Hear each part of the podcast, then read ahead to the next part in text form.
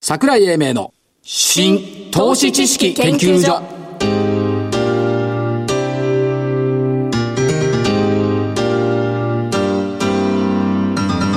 この番組は NPO 法人日本 IFA 協会の協力でお送りしますこんにちは新投資知識研究所所長の桜井英明ですそしてコメンテーター日本 IFA 協会古希の副理事長正木明夫さんですはい、日本 IFA 協会の正木です。よろしくお願いします。お願いしますよろしくお願いします。 8日促進、浄化促進。えー、73円高ということで2万954円2万1000円までもうちょっとですね。今日2万1000覗かなかったんです。先物は除きましたそうですよね現物はもうお預けになってますが、まあ、高くなってくるとなんかにわかに市場関係者が強気になってきて今まで株はダメだろうって言ってたの何ずいぶん強気でしたよ株買わなきゃいけない上上がらなくなってきましたよどうなんですか声もいやただね志が低い、低い今日日経新聞見たら政府の関係者が2万2000円、はい言ってましたね証券の関係者が2万1500円って2万1500円ってここから500円しか年内上がんないのかよってそう志が低いなとそれじゃだけどね、皆さん楽しみがないですよ。500円じゃやっぱり。でしょ、そそれじゃあ誰も上値を買わないだろうっていうのがあるんですけども別の番組でね書き込みがあって以前桜井さんが言っていたことっていうのがあったの、日経平均株価が2万円を超えたら政府が日本株を買うと言っていたはあ、はあ、言ってましたね。それね言った本人が忘れてんだけど確か言ったことがあるいいや、所長言ってましたよ。言ってたでしょ言ってました。だからおそういやそうだよねっていう感じ、でも過熱感は乏しいっていうところがあるのとそれから分析なんちゅうのを珍しくしてみたんですが 分析。時価総額がね、やっぱりこう増えてきてるじゃないですか。はいで、今、1996年の日経平均と同じになってきてるんですけども、時価総額はね、当時から7割増えてる。はい、はい。 365兆円が635兆円。270兆円も増えた。増えた。いや、倍近いじゃないでほぼ倍なんですよ。で、で、調べてみると、増えたのセクター、はい。電気、うん。機械、うん。情報通信。これ結構日本のお得意な分野じゃないですか。そうそうそう。で、増えたところを見ていくと、電気がね、2兆2000億増えてる。 でも小さいですね。いやそれでもね53兆円よまあアマゾン1社分、それから 情報通信が30兆このうち10兆のソフトバンクですからねはい。でこれ4兆3000億増えてる科学28兆円なんですがこれ4兆6000億増えてる機械が21兆円なんですが1兆5000億増えてる、はいということでまああと増えたところで見るとね意外とねサービスっていうのがね4兆3000億これは多分かなり変化じゃないですか。変化してきてますよね、業種としてね。うんあとは建設が2兆7000億はい。で一方で減ったセクターうん。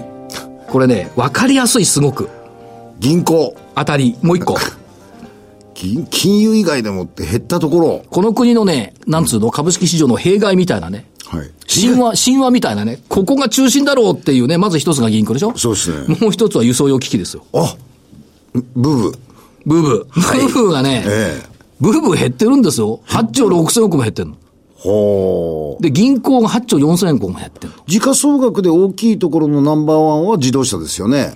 時価総額でまだ一番大きいのは電気機器です。53兆5千億。あ、そう。で、輸送用機器が35兆7千億ですから。ほうほうほそれから銀行が30兆。個別でいくとトヨタが20兆って一番大きいんですけども、はいまあその他はそんなことないのよね。ですよね実は。だから、そういった見ていくと、電気機械情報通信勝ち、自動車銀行医薬品不動産負け組。で、時価総額、今日日経載ってましたけども、96年のトップ NTT ですからね。う。はい、はい。 NTT トヨタ、その後がすごい。東京三菱住友銀行第一関銀富士銀行銀三和銀行松下野村。あの辺、あの頃はですね、記憶って、あ、新しいでしょ、まだ。ね。分かってる、覚えてる。わかってるよね。で、直近トップ20兆円のトヨタ、はい10兆円の NTT、10兆円のソフトバンク、10兆円の三菱 UFJ。この4つを合わせて、ようやくアマゾン50兆円に近づく。そうですね。アップルの80兆円には近づかない。気づかない。で、ドコモ、KDDI、JT、キーエンス、ゆうちょって言ったところ。そうですねはい。キーエンスだとか、この辺のところがやっぱり大きいですよね。大きいですね。大きいですよということで、えー、アリさん銘柄とゾウさん銘柄やりましょうか。やりましょう。どうぞ。今週はね、ゾウさんの勝ち。どうさん勝ちううん。一銘柄ね、1414小ボンドが6270円から6340円、丸。丸。アリさん、ウルル。3700飛び5円から3795円、丸。丸残念ながら、フェニックスバイオ、1560円から1521円、×。あ、なるほど。ゾウさんの勝ち。 はい罰が一個ゾウさんあり1ま個ししかないからね。たで、えーっと、来、来週じゃん、次の、次の銘柄、ゾウさんから。えゾウさんね、はいさっきの、その、時価総額、はいこれの中で、やっぱりその、キーエンスですとか、はいこういうところのお時価総額、はいそれから任天堂の時価総額が240ぐらい上がってんですよね。はいえですから、 240ってう何んあの、値段でもって240円高あははしてるんですよね。はいなんで、この辺のところでもって見たら、ちょっと、おこういうところの、えー時価総額の大きいところ、はい行ってみようかなと思って、SMC。サドマドクラブね。えそ そこに行かないんですよ。はいうん。ここ、コードが 6? うーんとね、えーっと、コードはですね、え、あれコードどこだっけなあれなきゃいいですよ、SMC ね。 SMC。はい。うん。後で調べときます。ええで、えーこれ、売上高よりかもね、総資産がすごいでしょ。はい。い総資産1兆2000億。はい売上4800億。はいこれよ、売上よりかもはるかに総資産の大きい。はいこういうことで、空気圧のその活用ではなくてはならない会社です。そこまで言うなら PBR いくら PBR?PBR はね、えー、何倍だこれ ?PER がね、21倍なんですよ。まだ。 ?PR21 倍いいけど、PBR は 0. 何倍なのこれ。 0. 何倍でしょ、これ。だって1兆2000億ですからね。 SMC 入って純資産1兆円ですよ。はい。なんせ、あの、PBR1 倍笑って40銘柄ぐらい、あ、20銘柄ぐらいしかないですよねで。すから、はい。SMC ね。 SMC です。えー、アリさん。どうぞ。返す返すもね、悔しいんだ。先週これデータの中に入れてたんだ、強者っつうの。6837強者って入れてたら、月曜日じゃない、火曜日ストップだからしてた。でしたね。有名柄間違えたよね、これね。フェニックスバイオじゃなくて、強者って言っときゃよかったね。そうですね。よくあるんですよね。これ言わなかった銘柄のが上がるって。で、えー今週、どうぞ。悩ましいんだよね。悩ましい。まだ迷えーう。 1、2、迷ってる。 3、4、5、6、7つもあるんで、えー3853インフォテリア。お、はい。えーっと、まああー、コンピュータソフトなんですが、データ連携のアストリアとデータ管理のハンドブック、これ伸びてきましたよね。それから、ブロックチェーンの親分ですよね。で、IoT ジャパン2017というのを今開いてるんですけど、はいえー超高速モバイルアプリ開発、モバイルアプリ開発ツール、プラティオ。これを紹介してるということで、はいえーブロックチェーンと IoT の本命、インフォテリア、1200円台ですよね。ということで、注目。この間、ちょっと1400円台まであったんじゃあなったかんっでたすよね。それからね、えーっと、みんな良いセック。おセック。うん、ロボット活用型市場化適用技術開発プロジェクトがね、ネドに採用されたっていうのもあるんで、東証一部行きましたからね。そうですね。セック。それともう一個は、あーこれね、意外とね、あの、I、IoT とか自動走行とか電気自動車になってくると、多分ね、車を売るっていうのがね、重要になってくる。車を売る。うん。で、特に電気自動車外国先行だから、はい3538ウィルプラスおー。ということで、この3つ。はい。わかりましたそう。です。あ、さっきの銘柄 SMC ですが、6273です。 6273ですね。わ、かりました。失礼いたしましたはい。で、それでは、あこの後は本日のゲストのご登場です。桜井英明の新投資知識研究所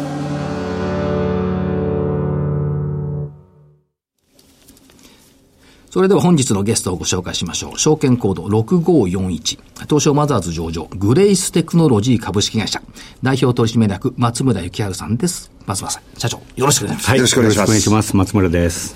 グレイステクノロジーって、なんか、いい名前ですよね。ありがとうございます。麗しい名前。珍しい。なんですけども、えーもうマーケットの方々はご存知だと思うんですが、改めてグレーステクノロジーさんというと、マニュアルっていうのが、はいこう思い浮かぶんですけども、このマニュアルを侮っちゃいけない。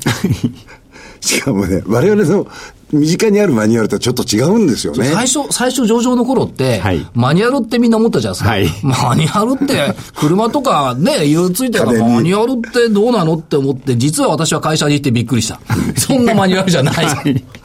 わけが違わけが違う。すごいマニュアルですよね。はい。B2B 製品のメンテナンス系のマニュアルですね。だからもっぱら。修理するときにはい、技術者さんが使うマニュアルだから、これは分厚い。はい。で、分厚くて、かつ、あの、まあ、例えばファナックさんなんか、あの、お得意さんじゃないですか。はいとファナックのロボットのマニュアルって国内だけで使うんじゃなくて、世界中で使うから、翻訳がされてなきゃまずいけない。そうです。これを見たときにはびっくりしましたう。。 しましたね。で、もともと、その、何がすごいって、マニュアルの翻訳そのものが、あるいはその言葉の用語の規定が、ちゃんとしなきゃいけないって社長おっしゃってましたけども、はいこのこだわりとか品質に対するこだわりってすごいですよね。そうですね、やっぱりあの読んでて、違和感を感じるようじゃだめだと思うんですね、はいはいで用語のばらつき、表現のばらつきっていうのは、もう論外だと思ってましたんで、はいそこはやっぱり統一をしたいなと、ええよって、まあ、一社さんごとに5万語ほど、はいえー用語を決めさせていただくと、それをまあ徹底して、はいえー守る体制を持ってます。で、顧客というかクライアントさんからは、はい、最初は、んなものって多分言われたと思うんはいですよ、ね。の方が、使ってみると、えっていう感じだと思うんですけど、この違いはどこにあるんですかあの問い合わせ苦情の数がですね、はいまあ大体平均でしか言えないですけども、はい7割ぐらい落ちますね。なくなっちゃう。はい減っちゃう。はいこれはやっぱり、マニュアルがまともになったから。いそうだと思います。はい。や、かつて社長から伺ったお話で、その日本の製品は素晴らしい。はいしかしマニュアルはクレイジー だと。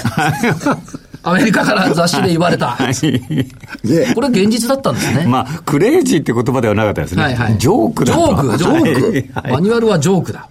はいでも、ここが、あの、ちゃんとすることによって、強いては、日本の企業の製品に対する信頼感がさらに増すってことですね。そうです。はいおっしゃる通りですだ。からそこに各企業が気がついたってことでしょうか。はい。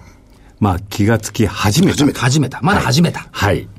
で、えー前に伺ったお話で、あの、びっくりしていたのは、そのファナックが 一日工場を止めた って、 はい。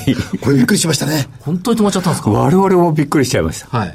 もう100人以上の技術の方が一日我々に付き合っていただいて、我々の提案をしっかりと聞いていただいたとはいいう事実があります。あのファナックが一日止めてみんなが聞くっていう。はい。 それだけ、やっぱり、情熱を傾けざるを得ないマターだってことですよね。そうですね。あの、A3 用紙で2万5千ページ分、はいえー提案資料をお作りして、まあ、真剣にお話を申し上げたと。はい。 2万5千ページですか、はい。 はい。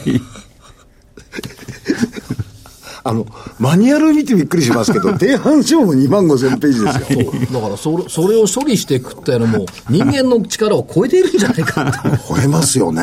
感じはしますですね。まあ、で、今年から、名古屋にも、はい事業所を出さはれいまし。た。名古屋の駅前に出しました。ええで、えーこれは名古屋の駅前に出した瞬間に思ったんですが、はいこれはトヨタだろうなと思ったんですよ ね。あちらの方のねい。や、トヨタ、トヨタね。で、トヨタと、えーこれがね、あの、ちゃんと会社、ほ報告書に出てる。新たな技術資料のあり方の打ち合わせを始めた。はい。あのトヨタと始めたとこすごいですよね。まあ、あの正直言って見させていただいて、は我い々もびっくりしたんですけども、はいやっぱり用語一つ決まってませんのでえ、もうむむちゃくちゃになってると、はい。え、あそこでもですか、よって、まあ、用語からお作りしているとはいいう状況です。で、もう一つ思うのは、まあ、タヨトヨタに限らずですけども、はいその、マニュアルをしっかりとしたまともなことにすることによって、私はコストダウンが図れるんじゃないかと図れます。そういうことですよね。はい製品は、まあ、メーカーさんがお作りになる製品はですね、ビス1本まで企画化なさるんですね。はいで、マニュアルも我々がお勧め申し上げてるのは、もう目次一つ一つをモジュール化しましょうと。はいそうすると、同じシリーズであれば7割、8割使い回せますから、ええ7割、8割落ちます。はい。なるほど。これがね、またね、トヨタの社長がね、コストダウンはまだできるって今年の5月に言ってたんですよ。言ってましたね。だから、ああ、そうか、マニュアルでコストダウンできるよねって、ふっと感じたんです。まあそれ、それ全部じゃないですけどね。だからまだまだそういったところがある。そ、そこに役立ってるっていうことと、そうです。どうなんでしょう、そのマニュアルって、もともとこう紙じゃないですか、分厚い紙ですよね、はい例えばその発電所のマニュアルなんかも以前見せていただいたことありますが、はいはい分厚い紙でした、でしたはいこれ、紙ってもう邪魔なんじゃないですか、そうですね。あの、正直言って見ながら読みながら、はい理解しながらものを触っていくっていうことはなかなか難しいんですね。ですよね。はい。よってまあ動画なんかも、この駆使しながら、まあタブレットで見ていただくこともやってはいるんですけども、はいやっぱり見なきゃいけない。はい。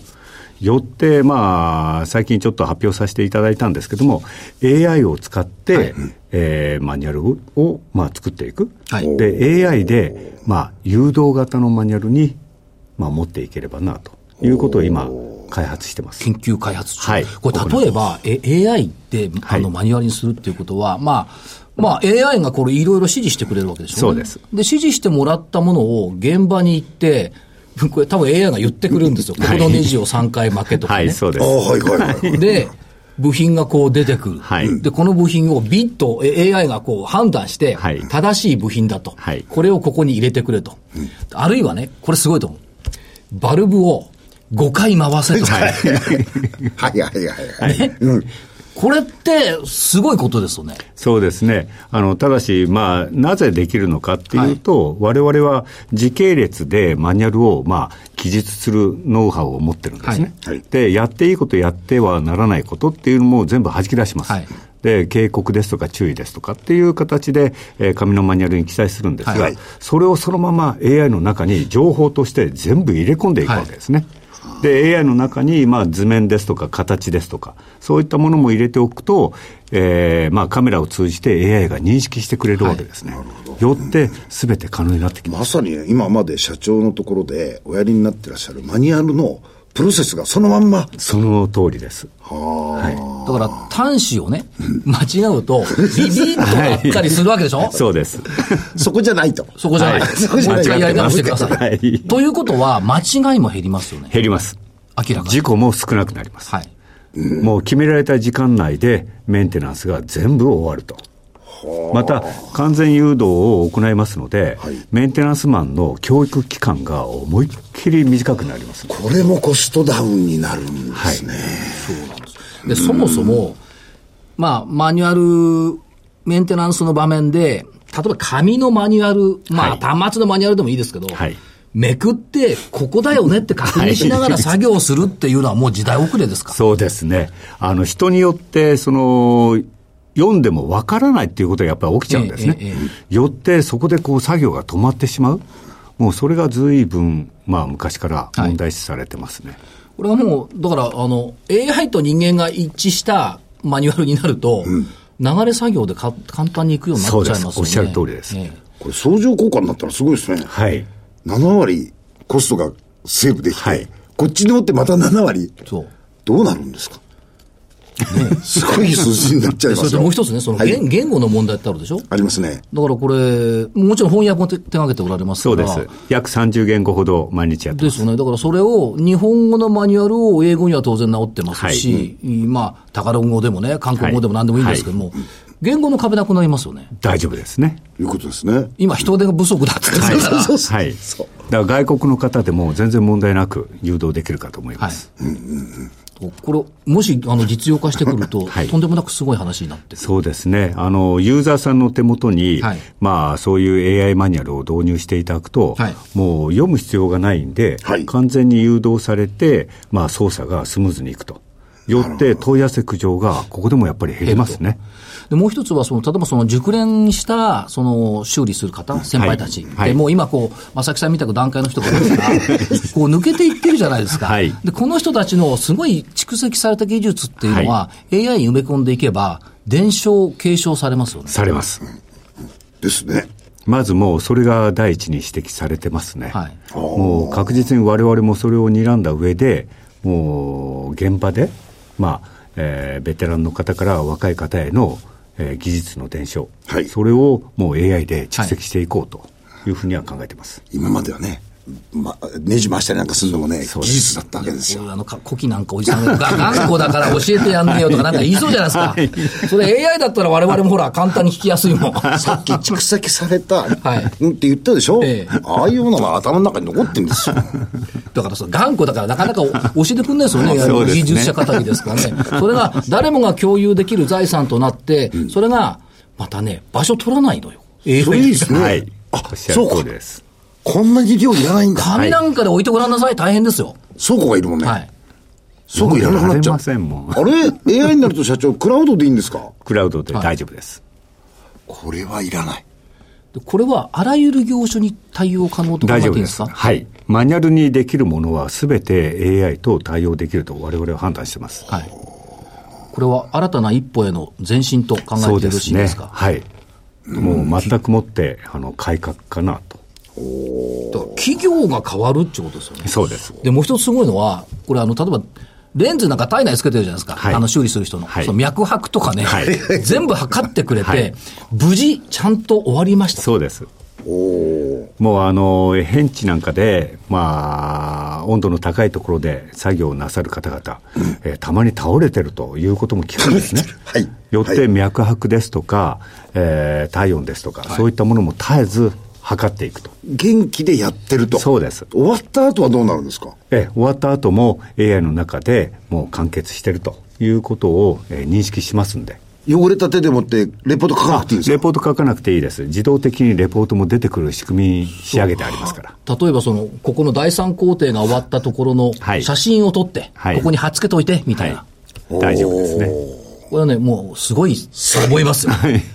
と思いなますかなか現場の方って、レポートを上げていきづらいものがあるみたいでですよねはいそれはもう自動的に作成されます。しかもこれね、人工頭脳のね、名前がグレイスとか言って、はい。は い。ね、グレイスどうしたらいいのって、それすごいね。いくないこ れ。いいですよ。多分社長の頭の中では、この AI はグレイスと名付けようと思ってると思う。はい、 そうです。もうそういう会話になってますから。ああ、そうなんですか。はいはいグレイスグレイス。はい、グレイス。はい、グレース。いいですね。はい、まあ、はい、秋夫よりはいいよ。いや、まあ、はるかにいいですよ。もう一つ伺いたいのがありまして、えー今月の初めに、はいえー業務提携ということで、三井住友ファイナンスリース株式会社とはい戦略的業務提携を提はい、出されました。行いました。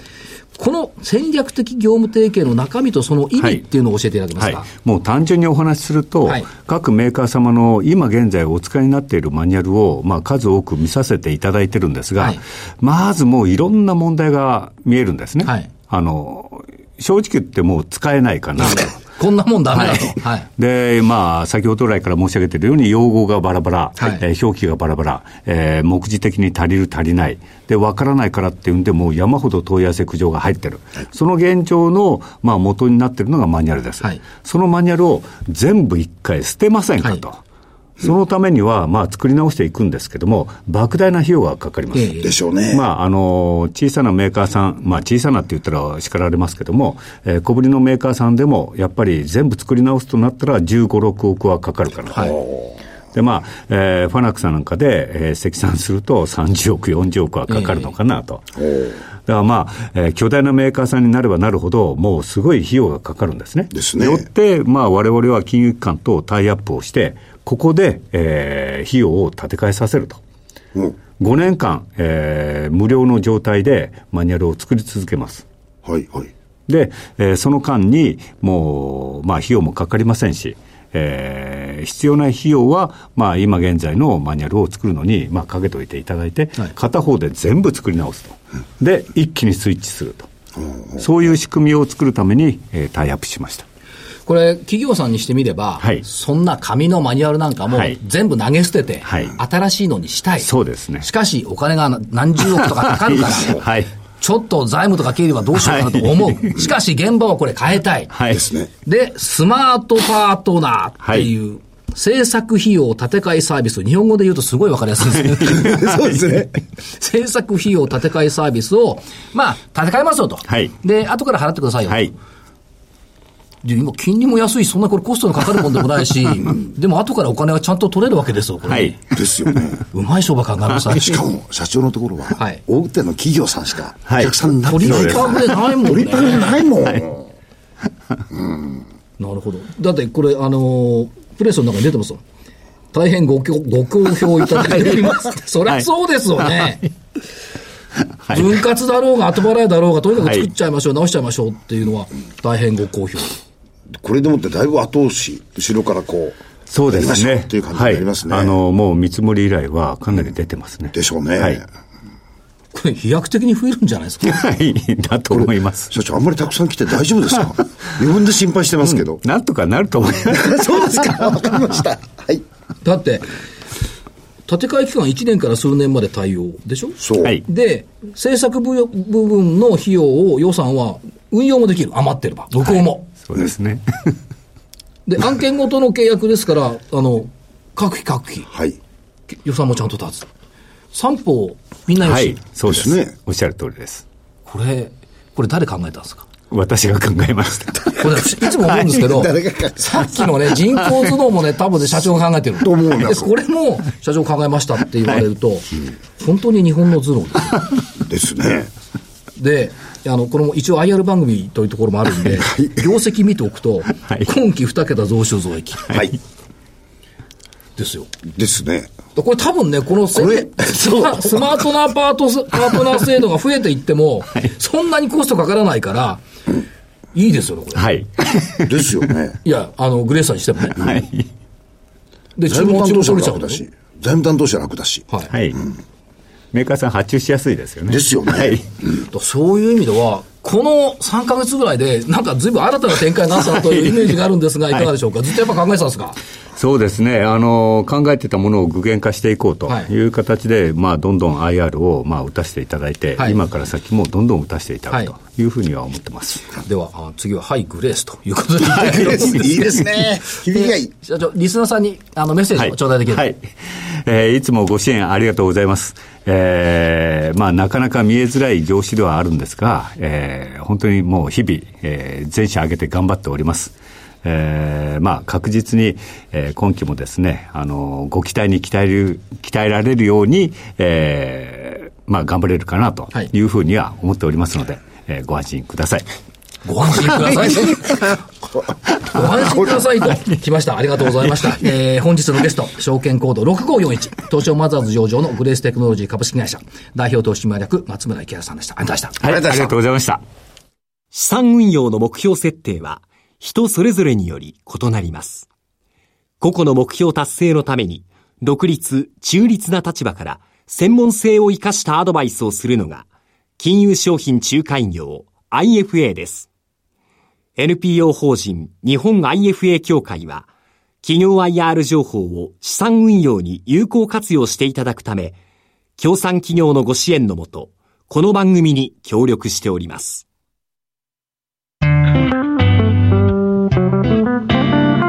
桜井英明の新投資知識研究所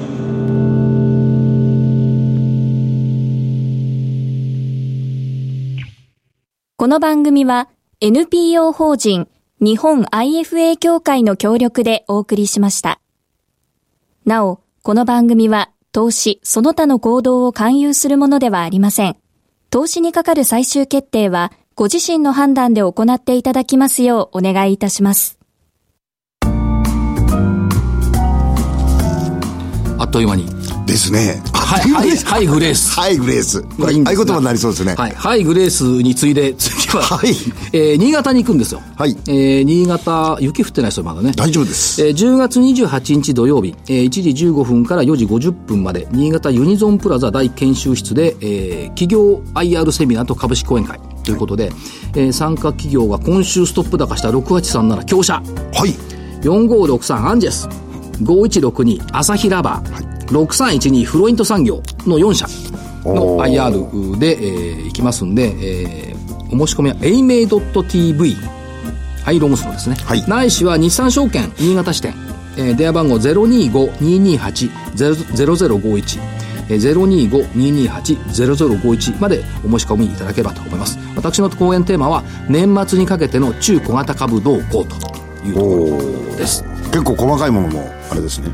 うんいや成長株をどう成長株見つけるかはいっていうことですねいろはのいから行くんですかもちろんおはいグレースはい、グレースですね。というのを楽しいですね、これ。え響きいいですね。はいグレースいいねはい、グレースいいよ。これ。はいグレースって言った後に6541すごいです。これいいかもしれないということそうでですえっと来週16日がねえ上げの得意日なんだよえおお。月曜日確か月曜日うん月曜日が16そうですねうんここどうなんだろうで17日が変化日っていうふうになってますんでそこに期待したいなといったところです、えー桜井英明の新投資知識研究所本日はこの辺りで失礼しますお相手は新投資知識研究所所長桜井英明そしてアシスタントではなくコメンテーターの正木でしたそれでは失礼します失礼します